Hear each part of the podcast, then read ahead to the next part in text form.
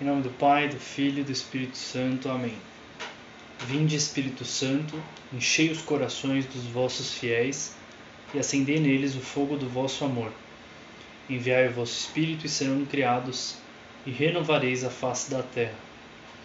Oração. Ó Deus, que instruístes os corações dos vossos fiéis com a luz do Espírito Santo, concedei-nos amar no mesmo Espírito o que é reto e gozar sempre a sua consolação. Por Jesus Cristo, nosso Senhor. Amém. Santa Maria, esperança nossa, sede da sabedoria, rogai por nós. São Rafael, rogai por nós. São João, rogai por nós. Muito bom, mano. É, alguém se lembra do que foi a semana passada? Nosso bate-papo aqui.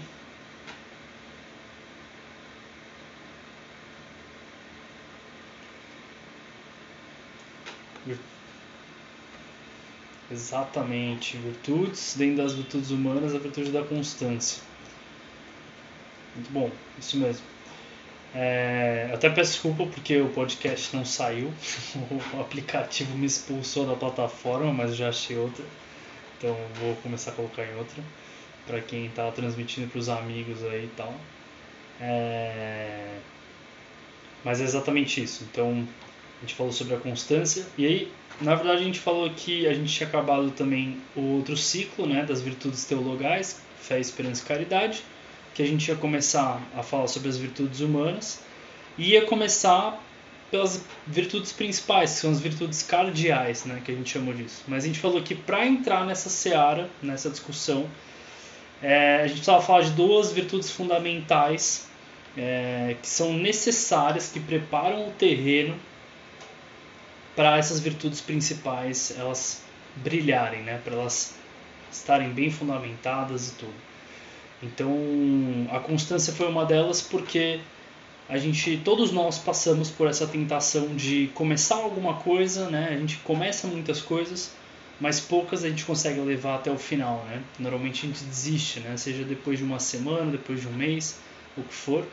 É... e hoje mesmo eu já passo para vocês também o podcast, para quem não conseguiu participar semana passada também poder ouvir. É... acho que foi um papo legal. Beleza, antes de entrar na segunda virtude necessária, antes da gente entrar nas quatro cardeais depois, nas próximas semanas, vamos fazer a leitura do Evangelho. É, Danilão, quer, quer ler hoje?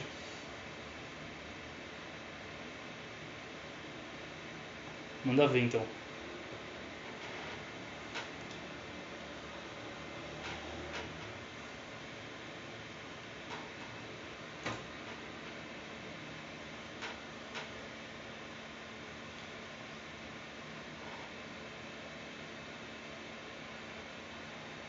Isso, acho que não é 15, é 14, né? Não, não, desculpa, desculpa, desculpa, tá certo, tá certo. É isso mesmo. Isso. Então, pessoal, o evangelho de hoje é São João, capítulo 15, do versículo 26 até o capítulo 16, versículo 4. Quando vier o defensor que eu vos mandarei da parte do Pai, o Espírito da Verdade que procede do Pai, ele dará testemunho de mim. E vós também dareis testemunho, porque estáis comigo desde o começo. Eu vos disse estas coisas para que a vossa fé não seja abalada. Expulsar-vos-ão das sinagogas, e virá a hora em que aquele que vos matar julgará estar prestando culto a Deus. Agirão assim porque não conheceram o Pai nem a mim. Eu vos digo isto para que vos lembrei de que eu o disse quando chegar a hora.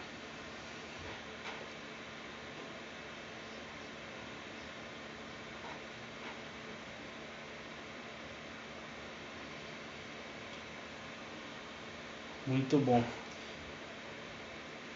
Então é isso, né? É... Sempre aquelas dicas, né? Que vocês já devem estar cansados de ouvir, né? Mas um pouco de sempre que a gente está lendo a leitura do Evangelho, é, tentar acessar aquela leitura por diferentes é, modos, né? E vão ter passagens que talvez sejam mais fáceis para alguns de nós, vão ter passagens que talvez sejam um pouco mais difíceis. É... Mas a ideia é sempre tentar se colocar na cena, tentar ouvir de fato a voz de Jesus, não a do Danilo, não a minha, mas a de Jesus mesmo. Tentar imaginar um pouco como que Jesus estaria olhando para você. Será que ele está? Primeira frase, né? Naquele tempo disse Jesus aos seus discípulos, né? É, pô, será que era fim de tarde? Será que era na manhã? Será que eles estavam comendo? É, pô, só tava Jesus com os discípulos, né? Então você pode imaginar que eles estavam ali numa cena mais íntima, né? Só estavam os amigos ali, os mais próximos de Jesus, não tava aquelas multidões que tem em outras passagens. Então você pode imaginar que, pô, às vezes na intimidade Jesus dava os grandes tesouros da fé ali para os apóstolos, né? É...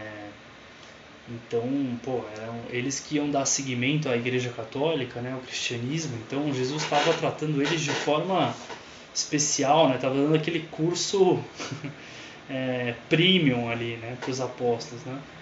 Então você pode imaginar um pouco dessa cena, onde que eles estariam sentados, será que alguém estava prestando atenção, será que São João não estava brisando lá no meio? É isso, é se colocar na cena, fazer esse exercício é... E, lógico, às vezes a, o, o, evangelho é mais. Ele conta uma história, né? Tem personagens diferentes, tem algum drama ali, talvez seja mais fácil de imaginar, né? De ter um filminho na nossa cabeça. E outras vezes, é, o evangelho ele, ele foca mais no conteúdo mesmo, né? Que Jesus está se referindo. Então, nesse é um desses casos, né? E Jesus ele está falando, pô, basicamente de acho que duas partes principais, né? Uma delas é, pô, quando vier o defensor que eu vos mandarei da parte do Pai, o Espírito da verdade que procede do Pai, ele dará testemunho de mim. É... Então ele está falando do Espírito Santo, né? Talvez seja uma das primeiras vezes ali na Bíblia que alguém, algum ser humano, ouve falar que além do Pai e além do Filho existe o Espírito Santo né? a quem Jesus chama de o grande defensor, o Espírito da verdade, né? e de que já tipo Deus Pai fez toda a história antes de Jesus, Jesus teve todo o seu período ali de salvação e agora o próximo é Deus Espírito Santo, porque a, todos nós já fomos criados, uhum. é, Jesus já nos salvou, agora é o Espírito Santo quem vai nos santificar. Né? E é muito bonito porque Jesus fala que o Espírito Santo vai dar testemunho dele, né? Ou seja, ele vai confirmar e vai relembrar e vai testemunhar tudo aquilo que Jesus disse, ensinou, fez, deu exemplo. O Espírito Santo vai vir e vai reforçar tudo aquilo. E logo em seguida, Jesus fala: E vós também dareis testemunho, porque estáis comigo desde o começo. Então, não só Deus Espírito Santo vai fazer isso, como vocês também vão fazer. E a gente sabe depois no Pentecostes de como o Espírito Santo vai fazer por meio de nós, que somos apóstolos de Jesus. Né? E a gente vai dar, nós vamos ser ferramentas na mão do, de, do Espírito Santo para dar testemunho de Jesus. Olha que legal, né, cara? Tipo, a responsa que a gente tem de quando a gente topa o plano de Deus, ele conta com a gente como ferramentas né, para fazer o bem, né, para transmitir o amor, todo o conhecimento de Jesus para a humanidade. E o que é muito legal é que Jesus já prevê uma situação que muito provavelmente vai acontecer com todos nós, em algum momento da nossa vida, é, em diferentes graus de intensidade, talvez, né, mas que todo mundo vai passar algum dia, né? Se já não passou, né? É... Expulsar-vos-ão das sinagogas, e virá a hora em que aquele que vos matar julgará estar prestando culto a Deus. Né? Agirão assim porque não conheceram o Pai nem a mim. Pô, Jesus está falando aqui da perseguição, né? de que em algum momento todos nós vamos passar por uma perseguição, né? O discípulo não é maior que o mestre, Jesus vai falar em outra passagem, né? Se eu fui perseguido, vocês também serão perseguidos, né? E como a gente olha para a história, né? Isso a gente sabe que aconteceu muito ao longo da história toda, né? E pessoas de outras religiões que não conheciam a Deus, não conheciam o cristianismo, quantas mortes não tiveram ali, né? De, de cristãos ao longo da história é, por, por perseguição, né? Basicamente por perseguição, por não compreenderem, por temerem. É... E hoje em dia, embora exista também no mundo, né? é, na nossa realidade pode ser difícil talvez, né? A gente ter que entregar a vida porque nós somos católicos, né? Tipo, por exemplo. Mas essa perseguição ela acaba acontecendo de outras formas, né? É, às vezes de uma forma mais explícita, às vezes de uma forma mais velada, mas acontece.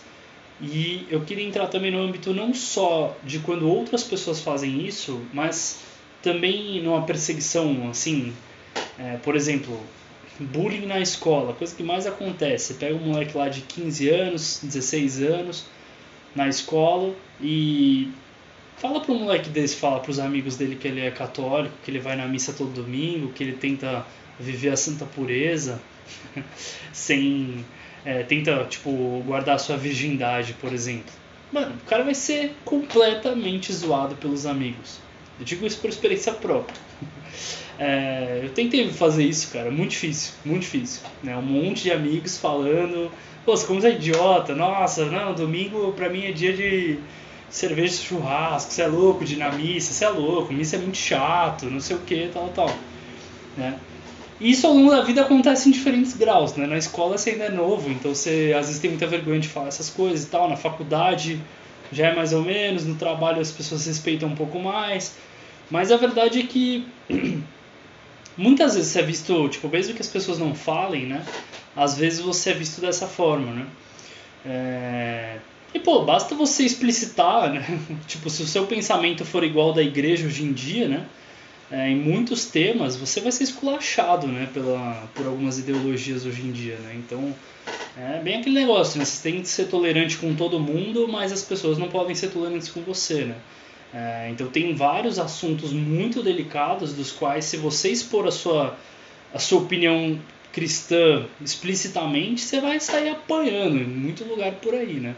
É, sei lá, para citar alguns, né? Drogas, aborto, é, sei lá, sexualidade mesmo.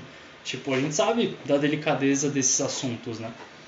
E por isso que é importante, tipo, a gente estar tá próximo do Espírito Santo, porque é, quando a gente está com quando a gente está em estado de graça e Deus Espírito Santo pode nos habitar, né? somos é, habitação de Deus, por ele ser o Espírito da verdade e por ele ser o grande defensor, ele nos defende. Né? Jesus fala isso também. Né? A gente, vocês não precisam decorar discurso nenhum. O Espírito Santo vai ajudar vocês a falar as coisas corretas, vai te defender, né?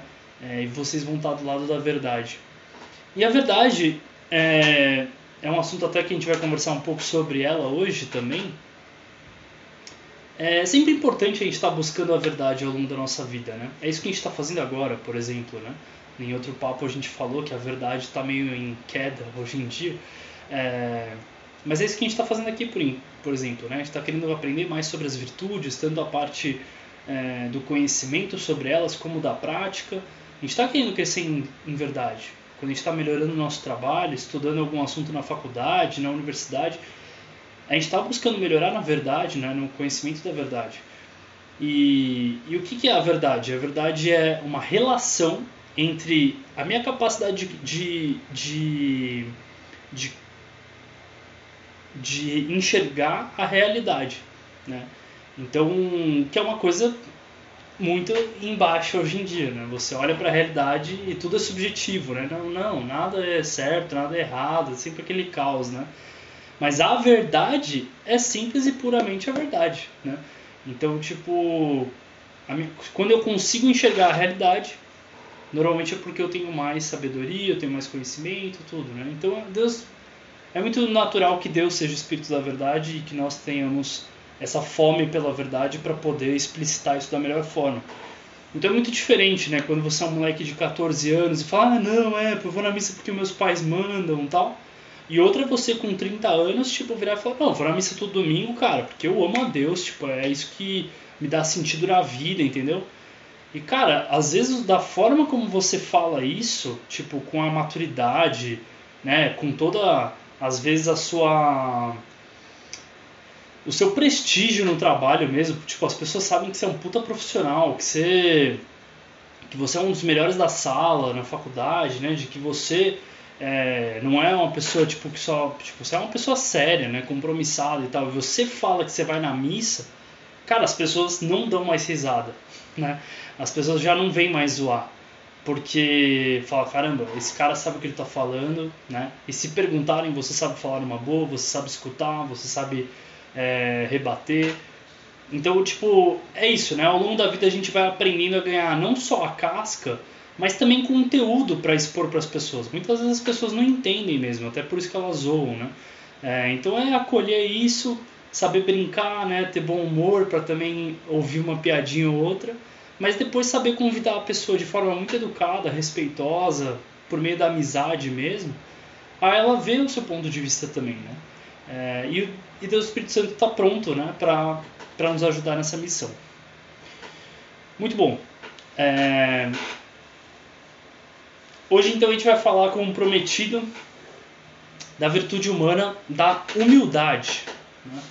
Então a gente estava falando da constância na semana passada, dessa importância de não perder o ânimo, né? de levar as coisas até o fim, é, começar de muitos, terminar de santos. Né? Essa é a grande frase ali da constância, de que todos nós, muito natural, todos nós passamos por desânimo, passamos por cansaço, é, tal, mas a, a santidade não é ser perfeccionistas, né? fazer tudo corretamente, com todos os mínimos detalhes, não. A santidade é começar e recomeçar muitas vezes, quantas vezes for necessário. Né? essa resiliência de toda vez que eu cair, eu levanto novamente, não porque eu confio em mim, não, não, simplesmente, pura e simplesmente por amor e misericórdia de Deus, né? E para fazer isso, é muito natural que a gente precisa da humildade. A gente até comentou bastante da humildade na semana passada, né? de que para reconhecer-se é, não suficiente, né? não e necessitado de Deus, né? E aí, baseado nisso, nessa verdade, eu recomeço a minha luta.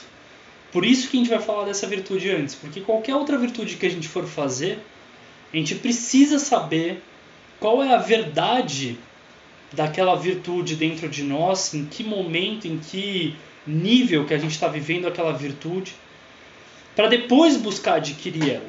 Né?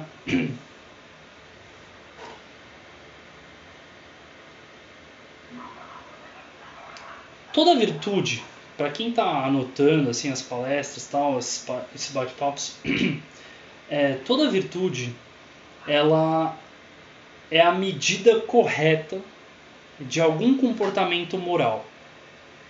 Toda virtude é a medida correta de algum comportamento moral que a gente tem. Né, eu queria mostrar aqui super rápido, ver se aparece aí para vocês uma imagenzinha assim, contínuo das virtudes, está aparecendo? Eu não estou vendo vocês, tá? Beleza. Então assim, super rápido, né? Mas toda virtude, ela é a medida correta de algum comportamento moral. O que isso quer dizer, Lucas? Pois quer dizer que é, a virtude, ela sempre é, ela sempre é o equilíbrio entre uma deficiência e o excesso. Ela é a forma correta de se fazer, de se comportar, de se colocar nas situações. Então isso aqui não é nem cristão, isso aqui é Aristóteles. Na Grécia já se falava disso, né? É, a ética das virtudes. Então é isso, a integridade de uma pessoa, que é uma virtude. Qual é a deficiência, né? A falta de integridade? É ser um cara corrupto. E qual que é o excesso de integridade? É o cara que cai no legalismo, né? Tudo é lei, tudo tem que ser lei. Né? a pessoa não pode contar com a parte virtuosa da pessoa. Ou tem que estar na lei, ou a pessoa é corrupta, né? Uma coisa que a galera do, da política cai muito, né? Ou é tudo na lei, ou é tudo no mínimo dos detalhes, ou é corrupção. Né? Vamos pegar a humildade que a gente vai falar hoje. Qual é a deficiência da humildade? Quando falta humildade, a pessoa é o quê? Ela é soberba, ela é orgulhosa.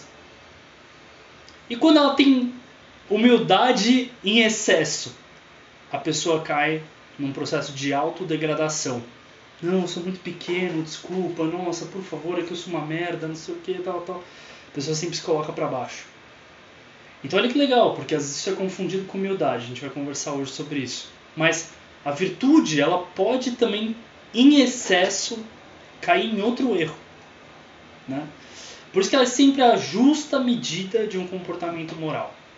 A coragem, uma pessoa que tem coragem em excesso, ela é imprudente, né? Eu, né, hoje em dia eu não posso falar mais que eu faço, né? Mas vários de vocês já fizeram trilha comigo, né?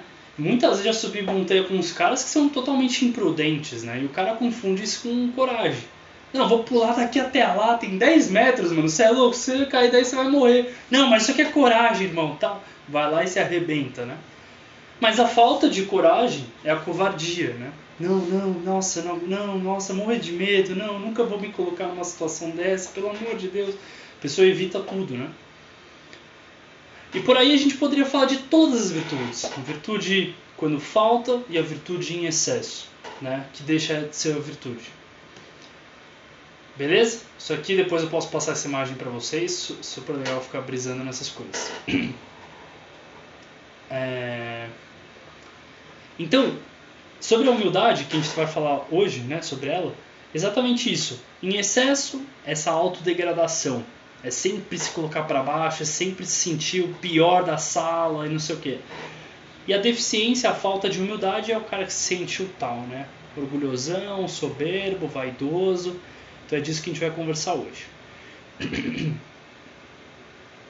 Eu queria falar da humildade é, em três âmbitos é, e depois fazer um fechamento mais prático, concreto, né?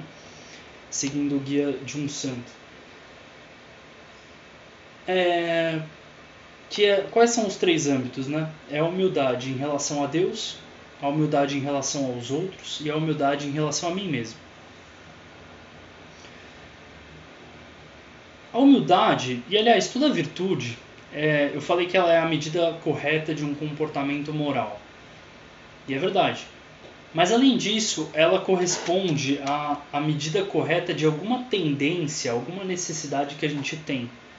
Então, por exemplo, a, lá, temperança é, uma, é, a virtude que regula a nossa necessidade é, de, de prazer, de prazer no comer, por exemplo, né?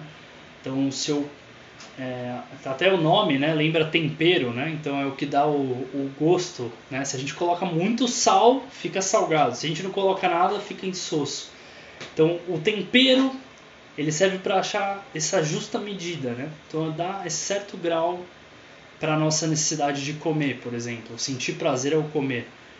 E a humildade, ela vai medir duas tendências, duas necessidades que todo ser humano tem, que são reconhecimento e estima. Né? Então, reconhecimento e estima. São duas necessidades que todo mundo tem, né? Tipo, você vê muito isso no âmbito do trabalho, por exemplo, né? Você está trabalhando lá e você faz uma missão, você entrega um trabalho bem feito, entrega um relatório legal, faz uma apresentação bacana, consegue uma super venda. Você quer ser reconhecido por aquilo, né? Seja numa reunião pública, seja por uma premiação. E você quer ser estimado pelas outras pessoas, você quer que as pessoas gostem de você. Isso é natural, é uma necessidade nossa. Todo mundo quer que as outras pessoas gostem de si, de si mesmo, né? É, o problema é quando. Qual que é o grande problema dessas duas tendências, né? É que elas comecem aos poucos a corroer, a empobrecer todas as relações que eu tenho com os outros.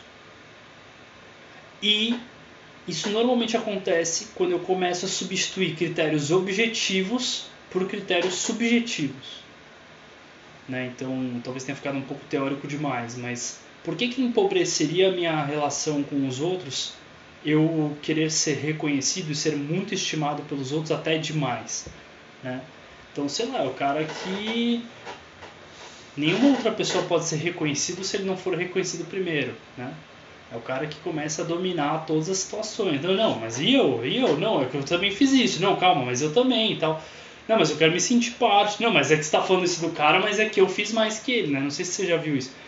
Então, tipo, eu não sei se vocês já passaram por situações dessa, né? De encontrar pessoas desse tipo ou até sentir isso, né?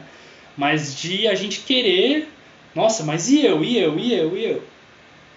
E a estima é a mesma coisa, né? Tipo, ah, sei lá, né? aquela coisa meio de criança, né? Eu tenho um melhor amigo, né? Se meu melhor amigo começa a gostar de outro, de sair com outros caras também, você fica, nossa, aquela inveja de, de melhor amigo, né? Ou dentro de um casal isso pode acontecer muito, né? Pô, você nunca reconhece o que eu faço aqui dentro, né? Eu sempre lavo os pratos, lavo a entrada, lavo não sei o quê, e você nunca faz nada, né? Isso é muito natural, porque se as virtudes todas podem ser resumidas a uma, que é a caridade, que é o amor, os defeitos por seu, pelo seu lado também podem ser todos é, resumidos a um, a um vício, né? um grande defeito, que é o defeito do orgulho. E é, como a humildade é oposta ao orgulho, né? É, por isso que ela é tão importante. A gente precisa ser humilde. Uma pessoa verdadeiramente humilde, ela enriquece as relações que ela tem com os outros. E ela começa a se apegar muito mais em critérios objetivos do que subjetivos. Então, por exemplo, ah, meu chefe não me reconheceu, né? Cara, tem milhares de explicações para isso ter acontecido, além do fato de ele não querer te reconhecer conscientemente, né? Uma delas é o cara tá cansado, tipo, o cara nem passou pela cabeça dele, ele não tem um sistema de reconhecimento, de pensar em cada funcionário vendo, tipo, toda semana se, posso, se ele pode elogiar ou não, um cara menos preparado. Sei lá, aconteceu alguma coisa na vida pessoal do cara, o cara nem tava aí, né? Ou ele só percebeu uma parte, ele não ficou sabendo da história toda, ele não ficou sabendo da sua parte. Tem um monte de explicações. Mas o critério objetivo é, cara, eu fechei a venda. Entrou meio milhão de reais por minha causa. Acabou, tipo, teve uma, uma coisa bem concreta que aconteceu, né? É, então você começa a substituir o subjetivo, o que eu acho que ele acha, que talvez eu pense que ele pensa, né? O cara começa a entrar nessas minhocas assim, ao invés de se apegar à coisa concreta que aconteceu, né? Então, lógico, estou falando aqui de um caso pontual, né? Se isso acontece durante três anos seguidos, sei lá, acho que é importante você conversar com seu chefe. Mas é, é isso, né? Será que eu não estou me deixando levar por uma necessidade de reconhecimento extrema ou de autoestima dos outros por mim extrema. Né? É, mesma coisa no namoro. Nossa, faz já uma hora que ela não me elogia, né? Tipo, cara, calma, né? É, ela tá com você ainda, o anel tá no dedo dela, tá no seu, calma, não aconteceu nada, né? O critério objetivo. Lógico, se isso está muito tempo sem acontecer, natural, vai lá falar com ela e ver se não tá rolando nada. Mas é isso, é começar a achar a, a medida correta né, dessas, dessas coisas. Não deixar a cabeça, a imaginação te levar para longe, né? É, caindo nessas tendências naturais que a gente tem, nessas necessidades naturais que a gente tem. Então, na relação com Deus e na relação consigo mesmo, eu vou ser um pouco mais breve, mas é porque as virtudes, cara, tipo, elas se estabelecem muito na relação com o outro, né? Deus é outro também, lógico, mas normalmente uma pessoa só tem virtude mesmo quando uma outra pessoa reconhece. A gente não consegue reconhecer isso em nós mesmos da, da melhor forma possível, né? Então, com as outras pessoas fica um pouco mais fácil até de, de, de elaborar. Mas também porque em relação a Deus, já começando essa parte, para nós que já somos cristãos, já somos católicos, tipo, é muito natural você pensar, cara, perto de Deus, né? Qual que é a minha posição que eu ocupo diante de Deus? É, pô, é de quase é de saber-se nada diante de Deus, né? Tipo, pô, eu não tenho nem que imaginar que eu sou uma coisa, tipo, por mérito próprio, né? Cara, foi Deus quem me criou, Foi Deus quem me salvou e é Deus quem está me dando as graças atuais para eu viver e fazer o que eu tenho. Me deu tudo, absolutamente tudo. Foi Deus quem me deu. Mas, ao mesmo tempo, eu não me coloco diante de Deus como nossa, Deus está super distante de mim, ou Deus não se importa com nada que acontece na minha vida, no meu dia a dia. Porque eu sei que Deus é, é meu pai. Então é muito engraçado, porque ao mesmo tempo que eu sou nada, por ser uma criatura, e ele criador, a gente tem um, é, um abismo intransponível entre nós dois. Ao mesmo tempo, Deus vem até o nosso nível, nos encontrar e nos convidar para ter um relacionamento com Ele de amor, de troca, de amizade, né?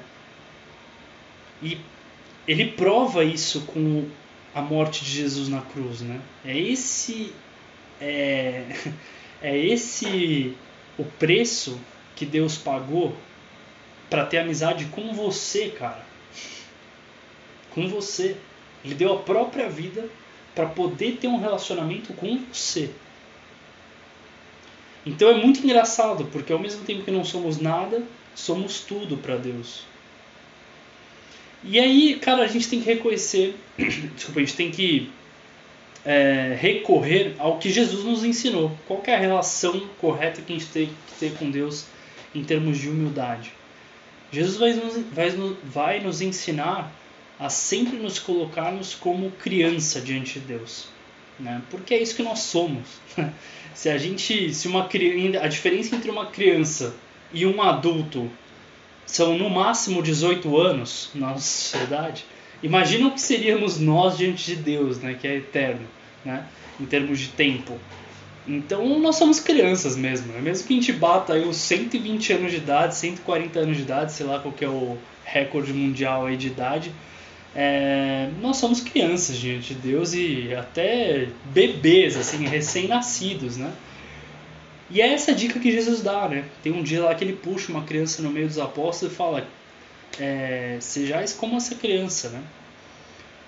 E, e era engraçado porque no judaísmo as crianças não, não é que não são bem vistas, pelo amor de Deus, é, mas são um símbolo de ingenuidade, né? De pouca sabedoria, de pouca maturidade. E Jesus, como mestre, falar que a gente tem que ser como crianças, pô, faz, faz os judeus pensarem, né? É... Então é a mesma coisa com nós. Aquilo lá que eu falava da outra vez, né? Falando um pouquinho da confissão, é recorrer a Jesus de novo, falando: Senhor, sujei as fraldas de novo, né? Pequei de novo, caí de novo, me frustrei de novo, né? Talvez a gente não tenha paciência conosco, com a gente mesmo, com nós mesmos, mas Deus tem, porque Ele é o adulto na relação. Eu sou uma criança só, né? Então, a gente abre o berreiro, a gente chora, a gente faz manha, tal, mas Deus, como um pai muito amoroso, pensa no pai, na mãe mais amorosos que tem, olha pra gente com ternura e fala, de novo, né? Vamos lá, vamos dar banho de novo, vamos trocar a fralda de novo. Se colocar como criança diante de Deus mesmo, né? Vários santos exploraram essa via, né? é, Santa Teresa de Jesus, por exemplo, Santa Teresinha, é, é uma das santas que mais fala sobre esse assunto para quem quiser procurar depois, é muito bonito. Outra dica que Jesus fala, né? Entraram dois homens no templo. Um ficou de pé orando lá na frente, louvando a Deus de braços abertos, chamando a atenção e o outro humilhado, de joelhos, sem ao menos levantar é, o rosto para o céu. E a diferença das orações, né? Jesus conta que aquele que estava prostrado no chão, pedindo perdão a Deus por tudo que, que tinha errado, que tinha pecado, que tinha falhado, pedindo a misericórdia de Deus por não ser nada, mas por confiar em Deus estava pedindo perdão. Ao passo que o outro estava falando: Nossa Senhora, graças, obrigado, porque eu não peco, eu não erro, eu nunca falho, eu não sou como esse miserável aí que está prostrado no chão. Graças a Deus, hein? Né? E Jesus fala: O que se humilhou saiu justificado, e o que se elevou, né, como se fosse o bonzão, não saiu justificado. Então é isso, né? A gente sabe que diante de Deus, cara, é isso, de novo, se colocar como criança, se colocar como pequeno. Senhor, eu não me entendo, cara, não entendo as minhas falhas, cara, mas meu, sei lá, é isso que tem para hoje, né? Tipo, não sei porquê. E uma sacada do Santos é de pensar assim, né? Tipo, olhando para nossa própria miséria, né? E como não cair em desespero, né? Primeiro é muita confiança em Deus, né? De que Ele é quem nos salva e a gente está fazendo o nosso melhor. É... E por outro lado, o fato de que Deus escolhe os piores instrumentos às vezes para que fique claro que quem faz tudo é ele, né? Então é muito, eu me apego muito a essa ideia porque eu acho muito bonita assim, né? Quando um amigo meu se aproxima de Deus, cara, e ao mesmo tempo olha para minha miséria, eu falo, Senhor, como que é possível, cara, que eu tenha conseguido convencer alguém, esse amigo meu que é tão melhor do que eu, a se aproximar do Senhor, né? E aí cai a ficha, né? Assim, cara, lógico, né? Porque não sou eu quem estou fazendo, é Deus. Eu só sou um instrumento ruim nas mãos dele.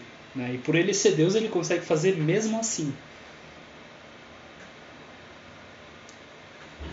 Jesus dá algumas outras dicas que já vão levando a gente a pensar na nossa relação com os outros, que é aquela do banquete, né? não sei se vocês se lembram, mas nunca escolher o melhor lugar, sempre escolher o pior lugar quando a gente está num banquete, porque dessa forma, se você se coloca no melhor lugar, às vezes o anfitrião vai ter que chegar em você e falar: Amigo, desculpa, esse não é teu lugar. Aqui está reservado para outra pessoa. Vai te tirar daquele lugar vai te levar para o seu devido lugar. E se você escolhe sempre o pior lugar, pode ser que o anfitrião chegue para você e fale: Cara, o que, que você está fazendo aí? Bora lá para cima, né? É, seu lugar não é aqui. Então, é, de que na dúvida, se você não sabe o seu lugar, sempre escolhe o pior. E não porque você não. Tipo, ai, nossa, eu sou muito ruim e tal. Não. Porque a gente é tão miserável que muito provavelmente aquele realmente é nosso lugar. É, e deixa que os outros, ou de, o próprio Deus, nos, nos mostre às vezes o melhor, né? o mais adequado. A gente já vai ver depois que isso não é desculpa para a gente ser cômodo pra gente ser pegar leve com nós mesmos, né? Ah, eu não posso ser o melhor advogado, então eu não vou estudar porque olha, provavelmente isso é para outra pessoa. Eu não posso ser o cara que vai falar, eu não posso ser representante de nada. Eu não posso, nossa, deixa eu me colocar aqui no meu lugar. Não é disso que a gente está falando, né? Pelo contrário, a pessoa humilde é, e a, já trazendo uma, uma das definições da humildade, né? A humildade é a verdade. E a verdade é que nós somos filhos de Deus e que, pelo menos nesse grupo aqui, posso dar 100% de certeza que todos nós temos capacidade neuromotora, física, tudo, para ser o melhor no que a gente faz. Né? É, é pegar aqueles talentos que Deus nos deu e trabalhar esses talentos até o final da vida, buscando a excelência, né? E, e buscar ser o melhor advogado, buscar ser o melhor técnico no que a gente faz, o melhor captador de recurso no meu, no meu caso. A gente tem que buscar ser o melhor, mas não por orgulho próprio, não para eu ser elevado, mas para Deus ser elevado, para a glória de Deus. E nisso está a última coisa que eu queria dizer em relação a Deus, né? de que nós servimos a Deus. E exatamente por isso é que eu sempre tento entregar o melhor. Não para eu ter o melhor salário, não para eu ser reconhecido, não para eu ser premiado, não para eu ter glória, mas para Deus ter glória.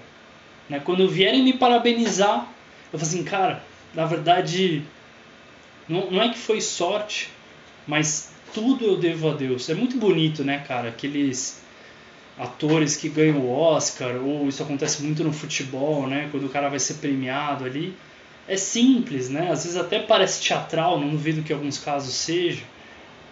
Mas muitos, a primeira coisa que falam, cara, não tenho nem que pensar duas vezes. A primeira pessoa que eu tenho que agradecer é a Deus, né? Isso é muito bonito, né, cara? Como o cara fala, meu, eu só fiz, eu fiz o mínimo aqui, talvez, né?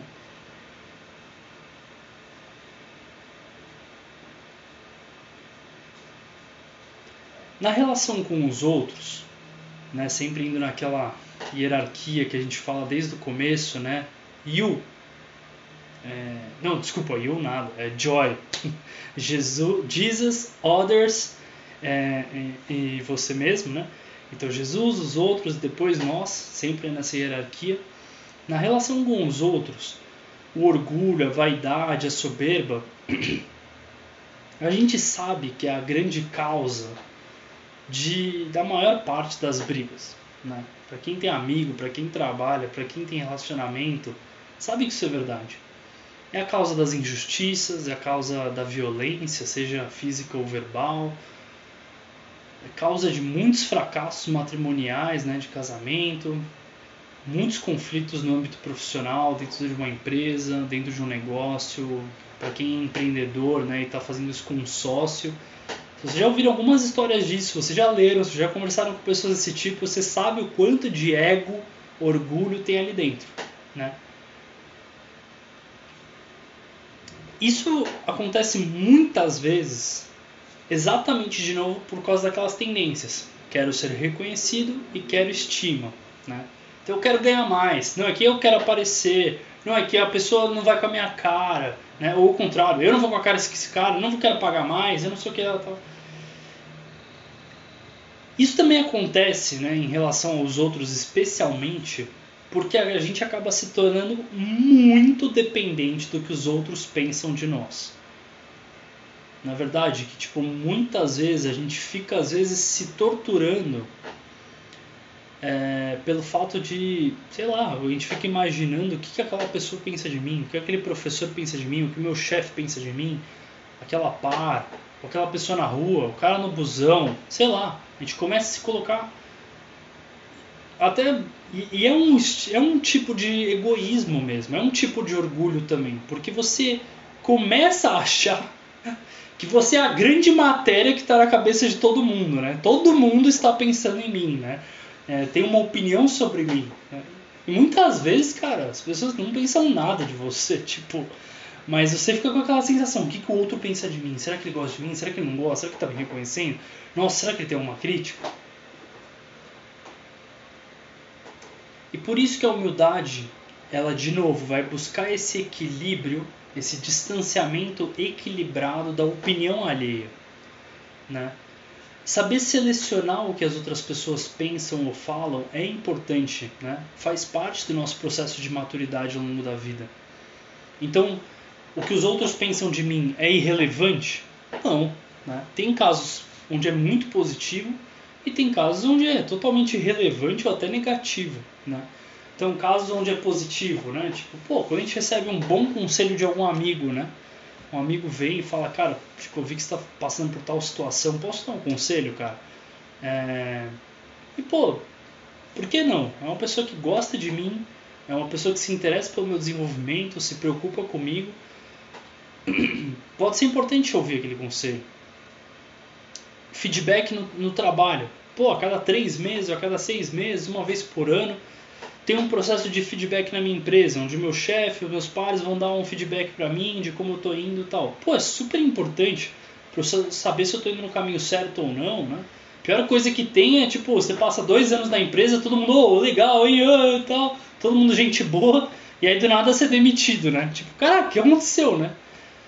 Tipo, tá, achei que tava tudo certo. Ah, não, aqui não tá dando muito certo, cara. Não, na verdade você não entregou tal coisa. Pô, vocês podiam ter me falado na época que aconteceu, né, velho? Então nada melhor do que receber um feedback ao longo do período, né, ao longo do tempo. É... Ah, sei lá, então é importante a gente ter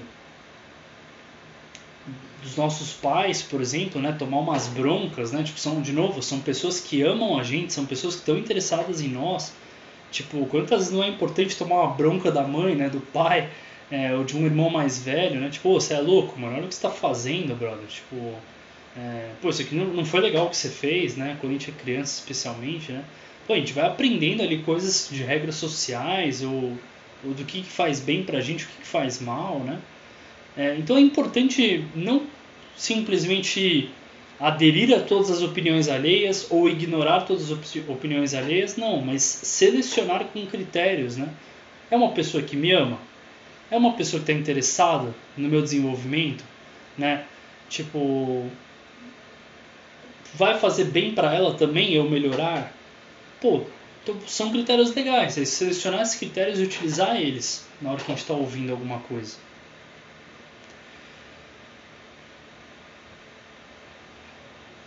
A parte negativa de prestar muita atenção no que as outras pessoas falam pra gente é. Se a gente é muito dependente do que os outros pensam de nós, não é verdade que na prática o que acontece é que a gente fica se torturando com comparações, com invejas, pô, que às vezes podem ser totalmente imaginação nossa.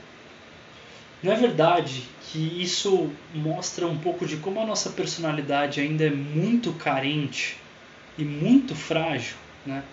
A gente depende do que os outros pensam, do que os outros falam, do que os outros acham. Tipo, porra, cara, a vontade de. Meu, vai, meu, né? Vira. Tipo, cresce, né, velho? É, seja um pouco mais forte, se fortalece, né? Faz uma cabeça mais, mais forte, né? Tipo, cara, para de pensar tanto no que os outros pensam e tal. Começa a ser mais você, né? E aqui não é tipo autoajuda, é, é do tipo se apega de novo às coisas espirituais. Deus te ama, Deus te criou, Deus apostou em você. Jesus deu a vida por você. Quem é você para achar que você não é válido, né? E a nossa estima, o nosso amor próprio, ele cresce a partir do amor que a gente recebe dos outros. Principalmente quando a gente é criança. Isso é, o desenvolvimento humano ao longo do tempo ele é formado por isso. Né? Se a gente recebe carinho, amor dentro de casa, dos nossos pais e tudo ao longo do tempo que a gente vai crescendo, a gente aprende a gostar de nós mesmos também, né? Então é importante a estima, é importante o reconhecimento, não estou falando que não é.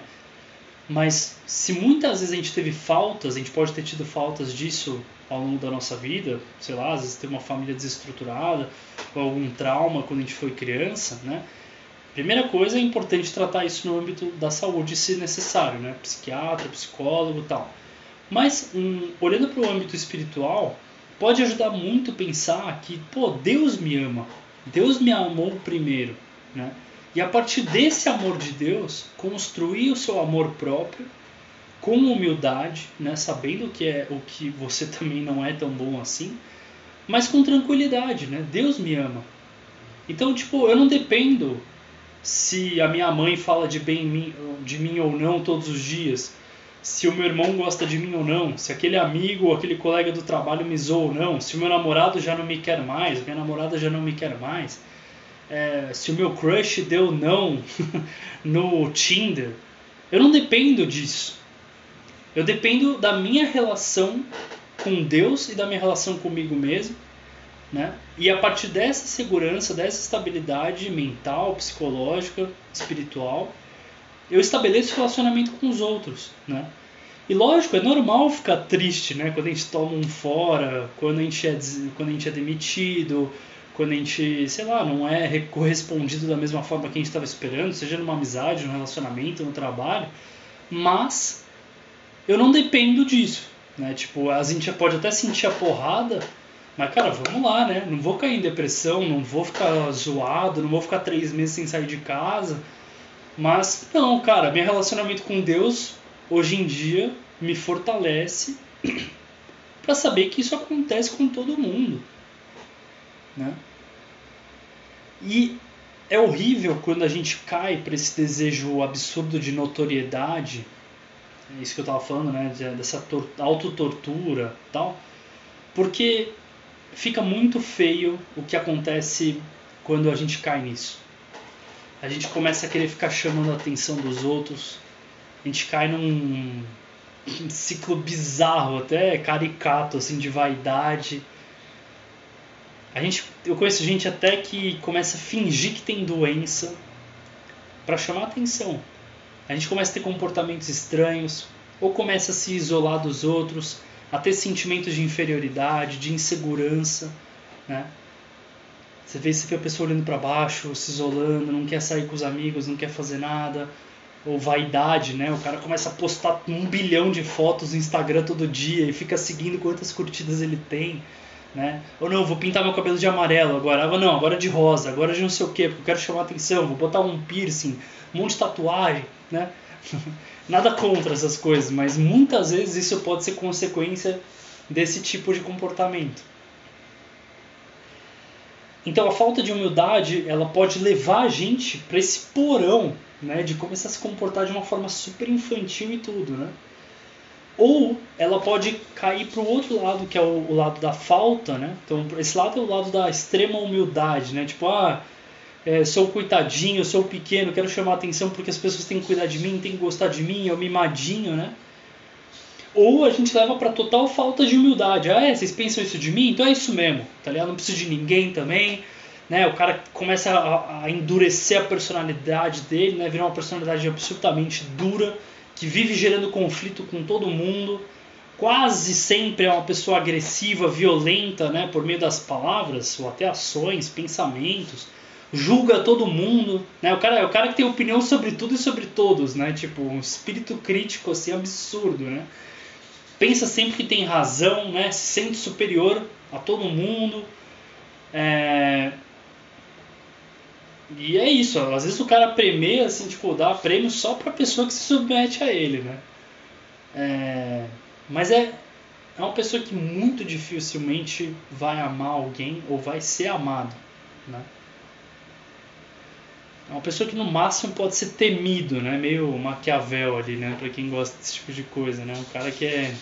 Ah, posso ser amado ou tenho que ser temido? Né? É um cara que no máximo consegue ser temido, né? É o cara que só tem admiração, admiração e respeito a si mesmo, né? Ele é o critério de tudo, é o cara absurdamente narcisista, né? Ele é a regra, ele é o centro do universo, né? Arrogante, é... tudo para ele é, e às vezes até é cômico também, porque é uma pessoa que acha que sei lá, todas as aspirações, todos os sonhos dele são enormes, são gigantes e tal, o que pode ser até uma coisa boa, tem uma virtude que a gente vai falar mais pra frente, que chama magnanimidade, é uma pessoa que sonha grande, olha alto, tem grandes projetos para a vida, mas essa pessoa, o orgulhosão, ele tem às vezes projetos absurdos, são tão grandes que não fazem nem sentido assim na realidade dele, né? É... É o cara que se deixa levar, né? Sobe a cabeça totalmente, né? Que lá, você quer, você quer saber se a pessoa é orgulhosa ou não, você dá poder na mão dela, né? Ver o que ela, o que ela faz com poder, né? A gente via muito isso no exército, né? Você vê caras que depois que você sai do quartel, né? Você olha para um sargento, você olha para um tenente, às vezes dá dó, né? Você fala, meu Deus, cara ridículo, assim, né? Com todo, é tipo, ridículo no sentido de, de, de dó mesmo, de cômico, assim, porque você fala, nossa, ali dentro daquele mundinho, o cara é o cara, né? Todo mundo respeita o cara, tem medo do cara e tal. E você dá um passo para fora do quartel, o cara não é ninguém, é um puta inseguro, o cara não sabe falar direito, tem medo e não sei o que, e você fala, mano, que absurdo, né, cara? Como é que uma pessoa pode mudar tanto de um lado pro outro, né? Mas é isso, né? O cara tá no mundinho dele, tem poder, né? Ele manda naquilo, ele tá no controle daquilo. Então, seja pro lado da extrema falta de humildade no orgulho ser uma personalidade dura, atrito, busca atrito com todo mundo, ou ser essa personalidade que cai no ridículo, né? De ah, eu preciso da atenção de todo mundo, eu sou muito mimado, eu começo a me comportar mal para chamar atenção. São duas deficiências muito feias em relação aos outros. Ao passo que o lado bom de ser uma pessoa muito humilde e que normalmente as pessoas gostam muito da gente é... Eu tô falando da gente como se eu fosse humilde, né? Já prova que eu não sou. Então, mas é, é o fato de, de que normalmente a gente tem um bom senso de realidade. Normalmente a pessoa vem perguntar um negócio pra, gente, pra, pra quem é humilde e a pessoa humilde ela consegue dar um bom parecer sobre as coisas. Porque ela não tá se deixando levar por nenhuma tendência, por, por nem. Não, ela consegue olhar a situação e falar, cara, eu acho que é isso com extrema sinceridade, humildade, olhando para a realidade da coisa. você consegue limpar um pouco toda aquela poluição, assim, às vezes que tem de, ah, eu penso naquilo, que a pessoa pensa isso de mim. Sim, cara, mas o que aconteceu de fato foi isso, isso, isso, não foi? Ah, foi. Ah, então eu acho que no máximo é isso aqui. Plano A, plano B, plano C, é isso, né? E as pessoas ficam tipo, caraca, sério? Né? Da onde veio esse bom senso, né? Eu tenho um amigo meu que uma vez a gente estava conversando num trem, cara, que a gente estava viajando, ele falou isso pra mim. Cara, eu não sei exatamente o que é o bom senso, cara. Todo mundo fala, oh, você não tem bom senso, você tem bom senso e tal. O que é o bom senso, né? Tipo, o bom senso é isso, é, um, é uma boa percepção da realidade que está à nossa frente, né? E a pessoa humilde tem muita facilidade de fazer essa leitura. Uma outra questão de por que, que a humildade atrai tanto os outros é porque o humilde ele sempre está disposto a servir os outros. Jesus se colocando né, para limpar os pés dos apóstolos na última ceia, né, cara? É incrível, né, velho? É incrível.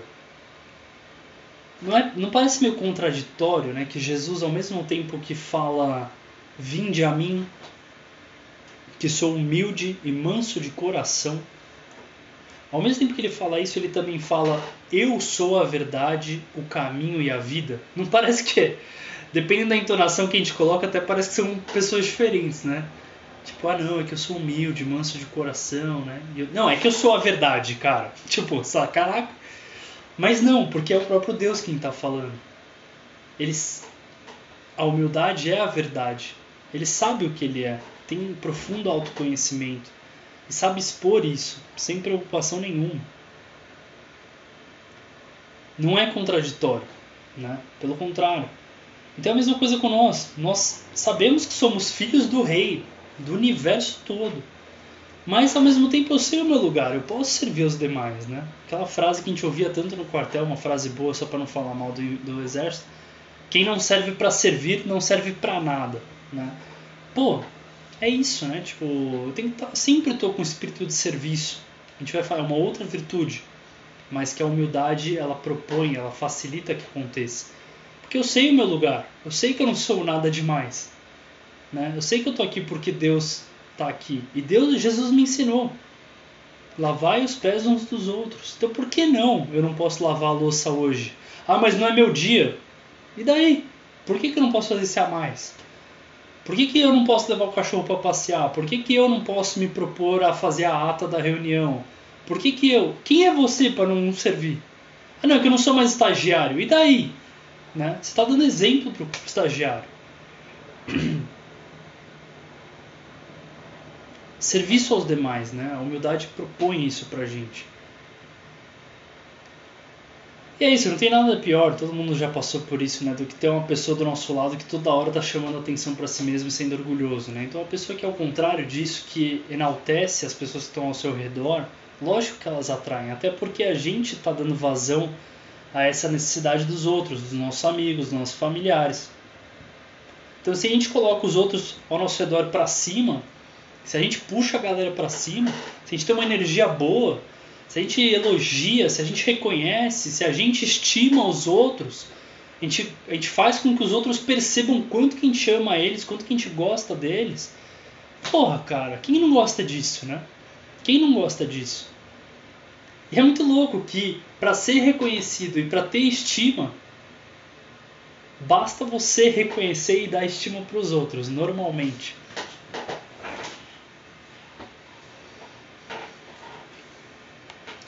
E na relação consigo mesmo, para a gente já ir terminando,